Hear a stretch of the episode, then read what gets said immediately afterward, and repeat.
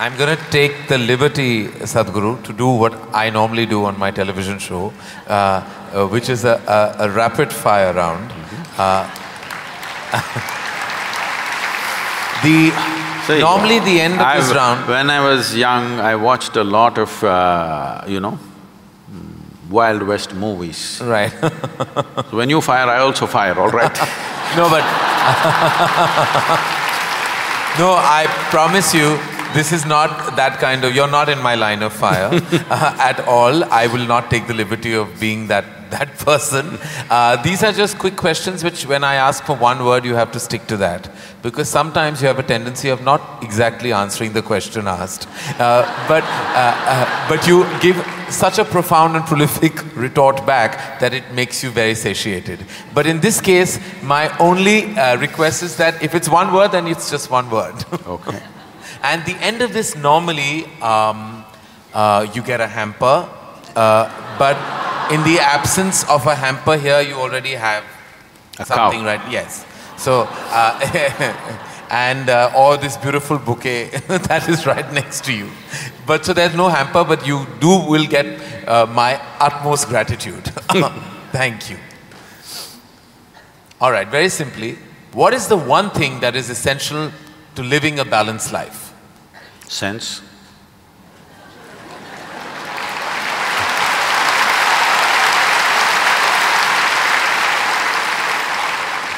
What is the one thing we must absolutely do away with in order to lead a balanced life? Senselessness. Yes. All right. I thought that was coming. First thing that comes to your mind when I say the following. The first thing, organized religion. Madness. Marriage. Cohabitation. Competition. Stupid. Money. Useful. Love.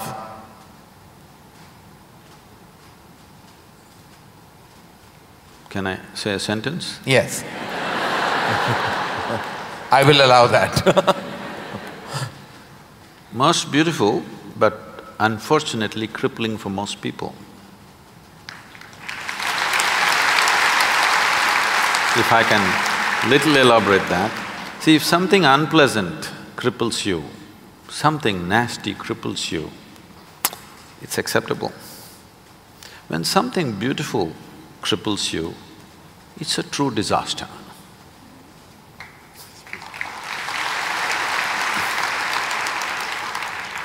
If you could ask one person, alive or dead, one question, who would you ask and what would that be?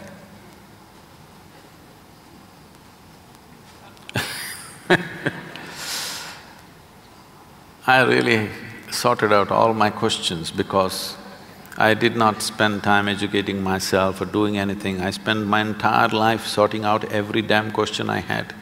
I've kind of run out of questions. And you certainly have not run out of any answers and you never will. Best advice you have ever received? Nothing.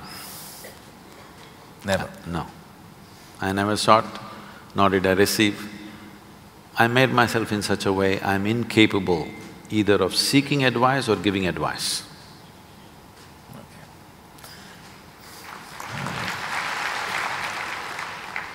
In an imaginary, completely hypothetical situation, if you had a day off with no commitments, no responsibilities, what would you spend the day doing? Oh, there are a lot of things, this can't be one word. no, it's not one word. See, I have an indiscriminate, indiscriminate sense of passion towards everything.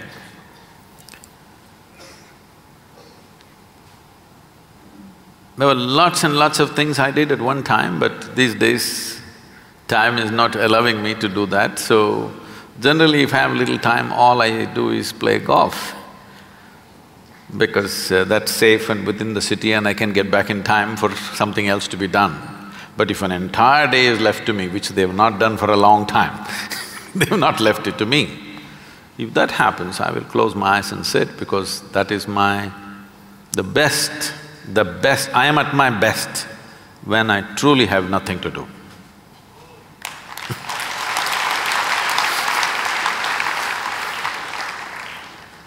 What is one thing you'd like people to remember about you at the end of your life? They must live so wonderfully that they don't even remember me.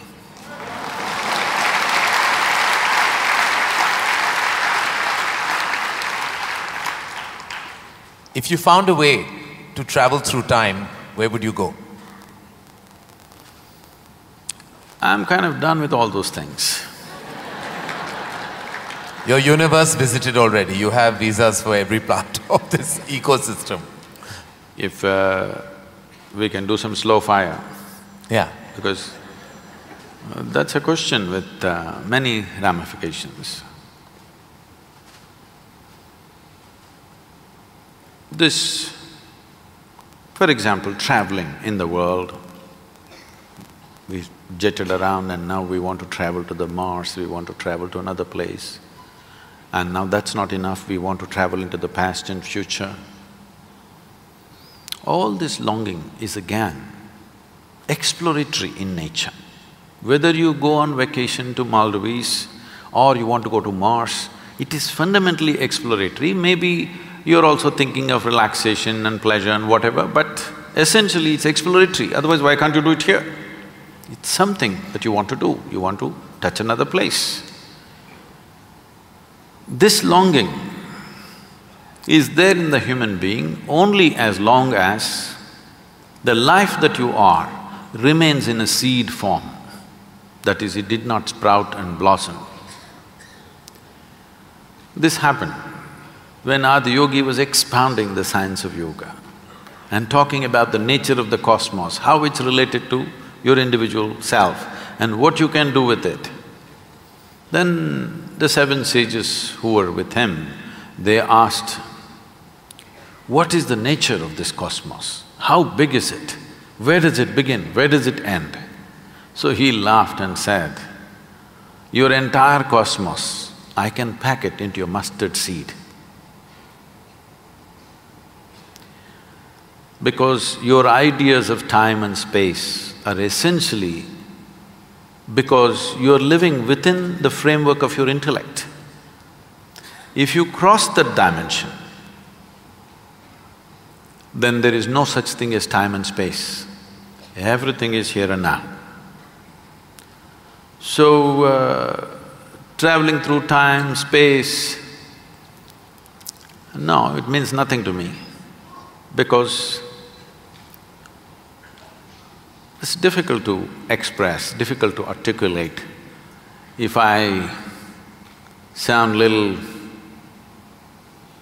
I have a reputation of being very logical, but if I sound illogical or silly to you, you can blame it on my jet lag. I just come from United States after six weeks, so you can say maybe he was jet lagged, that's why Sadhguru is saying something silly.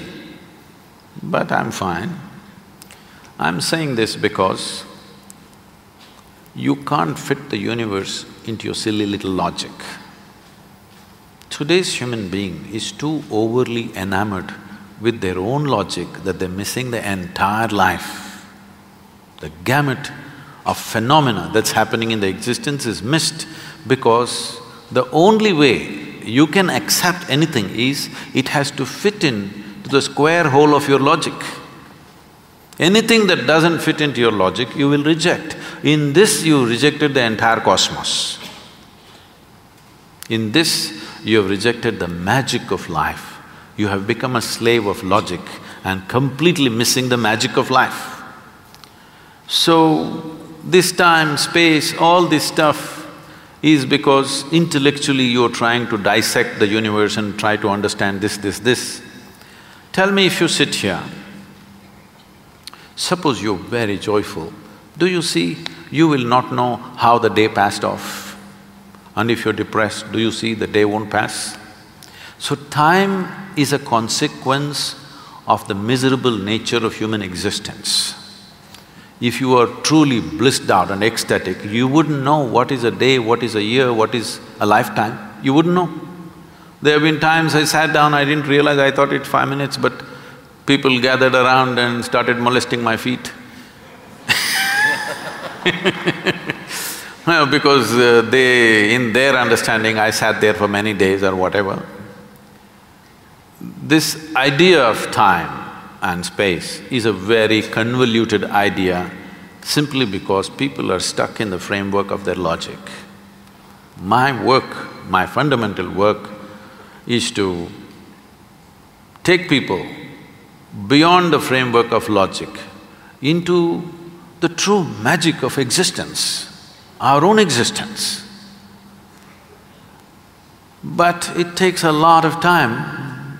Still, my reputation is of being very logically correct because I'm still trying to woo them still wooing them, you know. For the real thing to happen, they will take a long time unfortunately because they have become such slaves of their logic. What is the first thing you notice when you meet a person? Just everything. Everything. Everything. Past, present and future.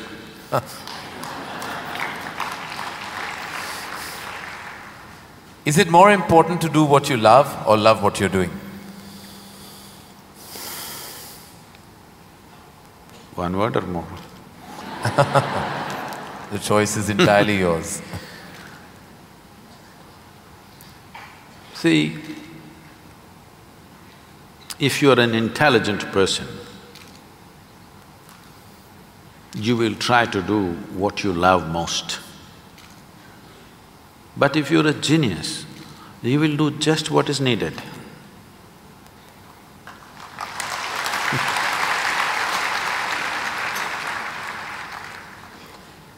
If you could be invisible for a day, what would you do?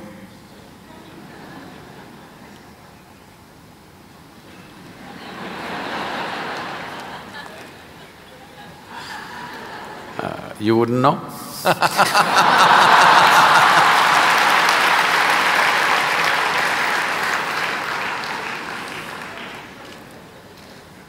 With due respect, what is your biggest weakness? Hmm?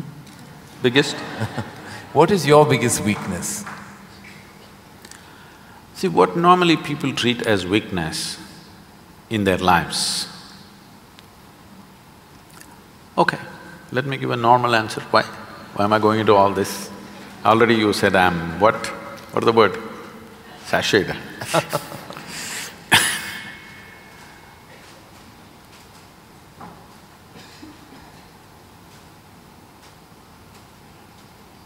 My biggest weakness is I love danger. Without danger, I cannot live. I need to do something which… which keeps me on the edge of being mortal, being alive and dead. I want to walk that line all the time.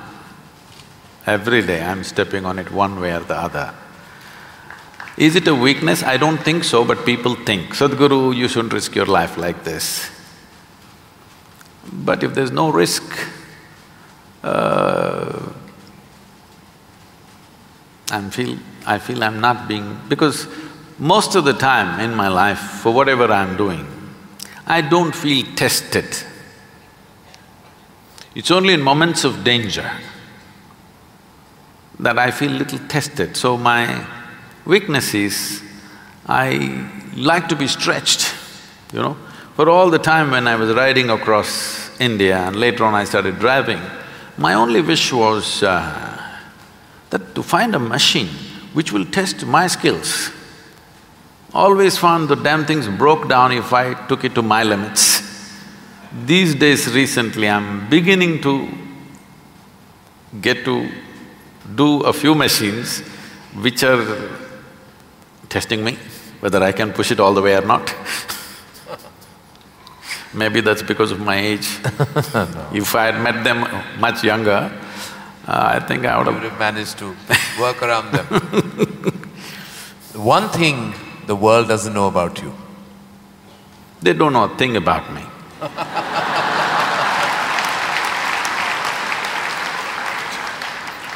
That's a fact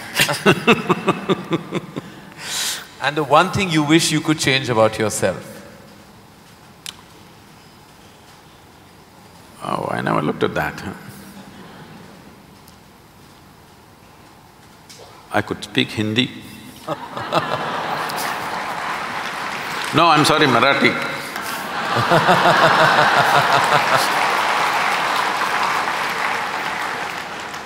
The one thing you wish you could change about the world?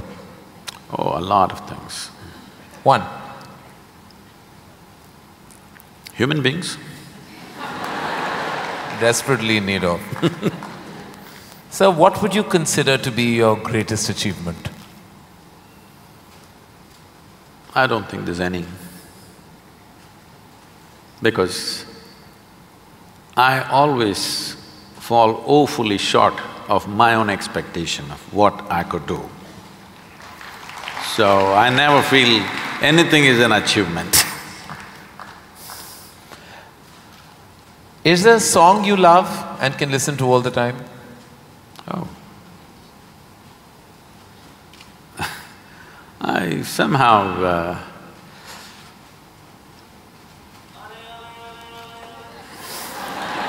now